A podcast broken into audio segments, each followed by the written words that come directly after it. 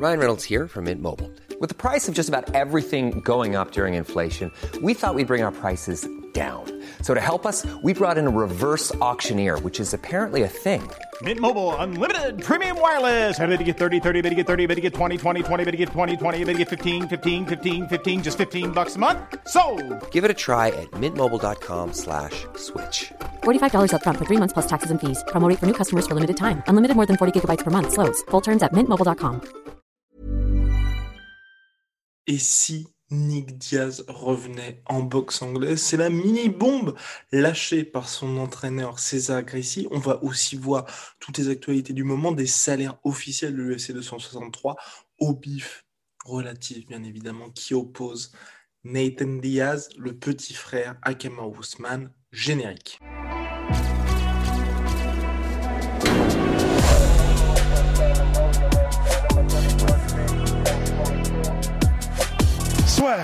Entraîneur de longue date, date de Nick Diaz, César Gracie s'est exprimé aux médias américains MMA Fighting et a donné un petit peu plus d'informations concernant le retour de Nick Diaz au combat, pas seulement à l'UFC. Il a dit on vise septembre. Ils doivent voir aussi, ils doivent se renseigner pour voir un petit peu où se trouve le contrat de Nick Diaz. Quand je dis où se trouve, c'est dans quel état d'avancement Nick Diaz est avec l'UFC, parce qu'effectivement, c'est la mini-bombe lâchée par César Gracie, c'est que ça pourrait être très bien à l'UFC, mais aussi dans un autre sport et dans autre sport, bien évidemment. Je parle de boxe. C'est César Gracie qui parle de boxe anglaise. On sait, les Diaz sont d'excellents boxeurs, coachés par Richard Perez, donc à Stockton en Californie, partenaire d'entraînement de Ward. Donc pour les fans de boxe anglaise, vous connaissez tous André Ward, excellent light heavyweight, qui est devenu bien évidemment célèbre sur la fin de sa carrière pour ses deux victoires face à Kovalev, mais surtout André Ward, invaincu en carrière bien évidemment. Et je tiens à ajouter aussi que lui, André Ward, s'est exprimé par rapport au frère Diaz à plusieurs reprises. Il a dit qu'effectivement, c'était d'excellents boxeurs, qu'il l'avait désarçonné par leur style qui était quand même assez perturbant pour lui. Et surtout, il avait aucun doute, donc ça c'était en 2016-2017, quand il y avait les combats euh, face à Kovalev, qu'il avait été interrogé là-dessus, il avait aucun doute sur la capacité des frères Diaz à avoir du succès en boxe anglaise. Donc pour ma part, moi je trouve que ce serait assez intéressant pour Nick Diaz. Est dans la dernière partie de sa carrière. Aujourd'hui, il vise bien évidemment plus le titre quand on voit les Golgoth qu'il y a en welterweight, qui sont vraiment... On, peut voir l'évolution du sport quand on voit les physiques des combattants de MMA et leur style. Aujourd'hui, ce que présentent les frères Diaz, c'est que pour viser le haut du haut du haut du panier, ça paraît un petit peu compliqué. Mais c'est vrai que là, justement, il y avait Hamza Chimaev qui avait fait acte de candidature pour affronter euh, Nick Diaz, qui avait été refusé, la demande avait été refusée par l'agent, le représentant de Nick Diaz. Là, moi, personnellement, je me dis qu'un combat au boxe anglaise, potentiellement contre Anderson Silva, ça n'a pas été exclu par Gracie. Moi, ça me, ça me dérangerait pas. Les deux s'étaient affrontés en janvier 2015, date du dernier combat de Nick Diaz à l'UFC, victoire par décision unanime d'Anderson Silva qui avait ensuite popé.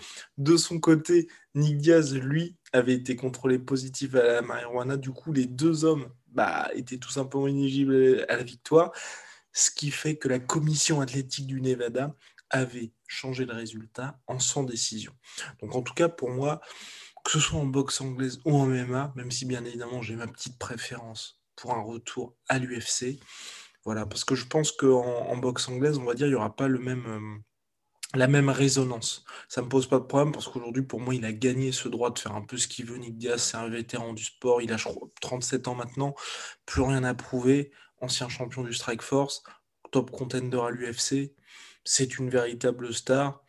Bon voilà, il, revient finalement contre qui veut, mais moi j'ai envie que quand il y ait ce retour là sportif, parce que ça fait plus de six ans maintenant qu'on attend son retour, que ce soit vraiment un événement que tout le monde soit au courant. Et c'est vrai qu'en boxe anglaise, à la manière de ce qui s'est passé pour Anderson Silva contre Julio César Chavez, y a- vous étiez nombreux à nous avoir dit en commentaire, bon les gars, on n'était même pas au courant que ce combat avait lieu. Voilà. Alors qu'à l'UFC, vous êtes sûr, on est sûr, je suis sûr que tout le monde va être au courant du retour de Nick Diaz. Si en boxe anglaise, bah, va falloir quand même que l'appareil médiatique se mette en marche, ou alors que Nick Diaz signe dans une grosse promotion. Et là, j'ai peur qu'on va dire tout ne soit pas mis de son côté pour qu'il rencontre du succès lors de son comeback.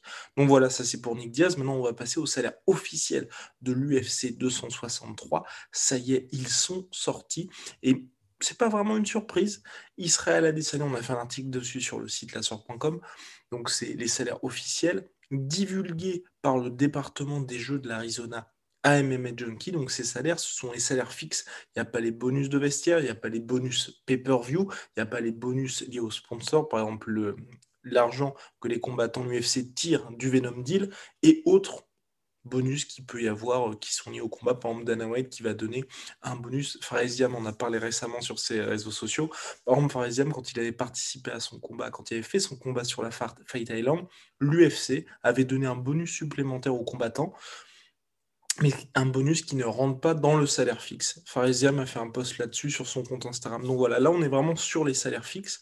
Donc en salaire fixe et donc officiel, Israël Desania mène la danse avec 500 000 dollars, pas de bonus de victoire, 500 000 dollars en fixe. Donc qui gagne ou qu'il perde, il allait toucher 500 000 dollars. Et bien évidemment, l'événement qui a fait 600 000 pay-per-view dans le monde, 500 000 aux États-Unis, Israël Adesanya été intéressé sur le nombre de pay-per-view vendus, bien évidemment. Mais là, on n'a pas les chiffres et c'est là qu'est, Georges Saint-Pierre en avait parlé, c'est là qu'est la plus grosse somme d'argent pour les athlètes.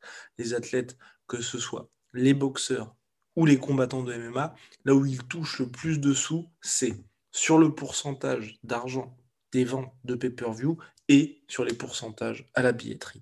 Georges Saint-Pierre en avait parlé très récemment et quand, un, quand vous savez qu'un pay-per-view est vendu 70 dollars aux États-Unis, ça peut monter assez vite, somme toute.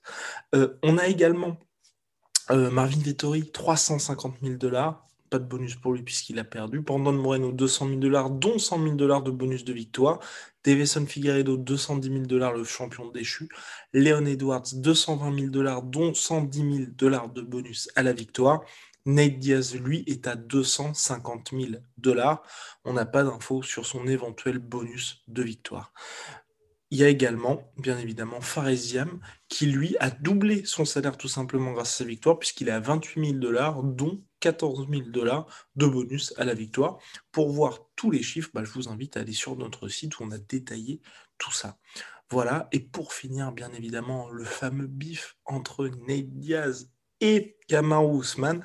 Souvenez-vous, on en avait parlé avec Rust et ça nous avait fait sourire, mais c'est là qu'on se rend compte un peu de la puissance médiatique des frères Diaz. C'est Diaz qui avait dit victoire ou défaite, de toute façon, j'aurai mon title shot. Et ben en tout cas, là, il a bien évidemment pas son title shot, mais il a attiré l'attention de Kamaru Ousmane qui avait dit après la victoire de Leon Edwards, bon, je pense que finalement personne ne mérite le title shot, pas impressionné par Leon Edwards, et sans doute que dans un coin de sa tête, il voulait le money fight contre Ned Diaz, parce que certes, ce serait moins, bien évidemment, sportivement, je pense, difficile pour Cameron Ousmane d'affronter Nate Diaz, mais l'argent serait complètement différent en termes de vente de pay-per-view.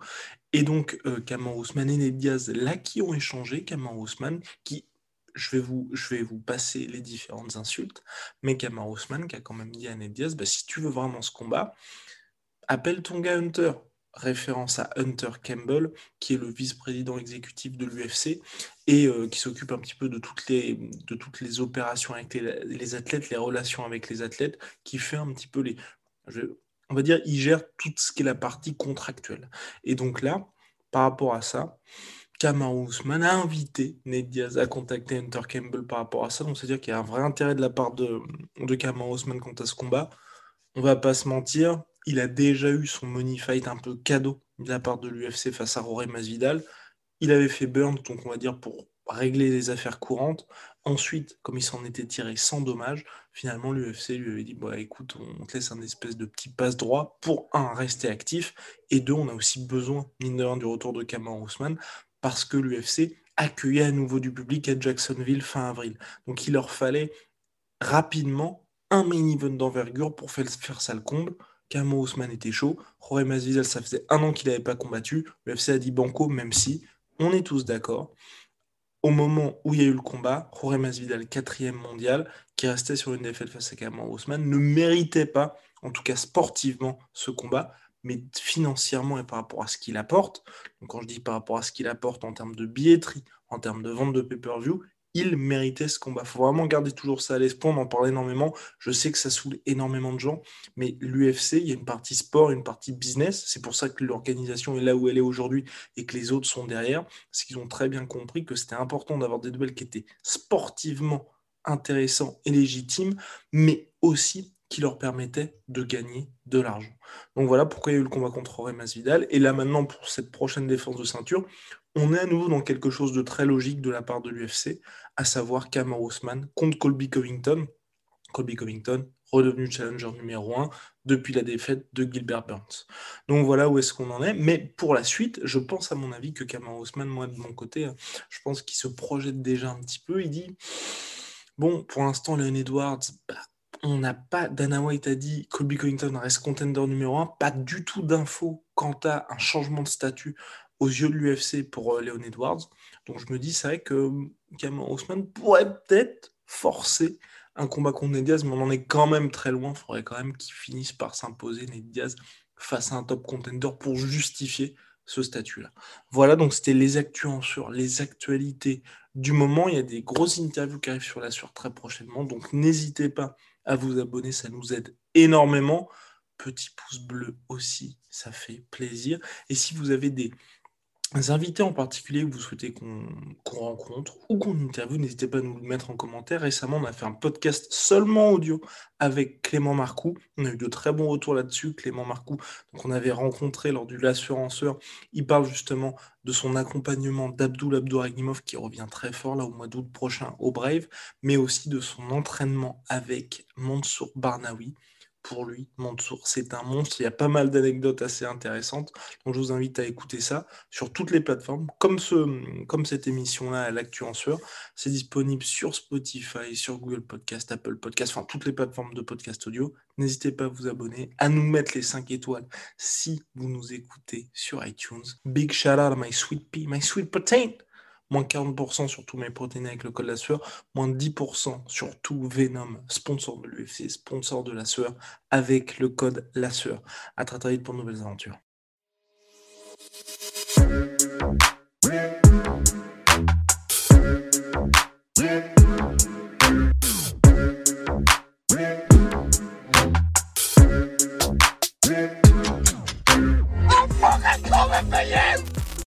Et voilà, c'est la fin de votre épisode du podcast La Sœur. Si ça vous a plu, n'hésitez pas à nous mettre les 5 étoiles sur Apple Podcast ou sur Spotify. Vous pouvez aussi nous laisser un petit commentaire, ça nous aidera beaucoup.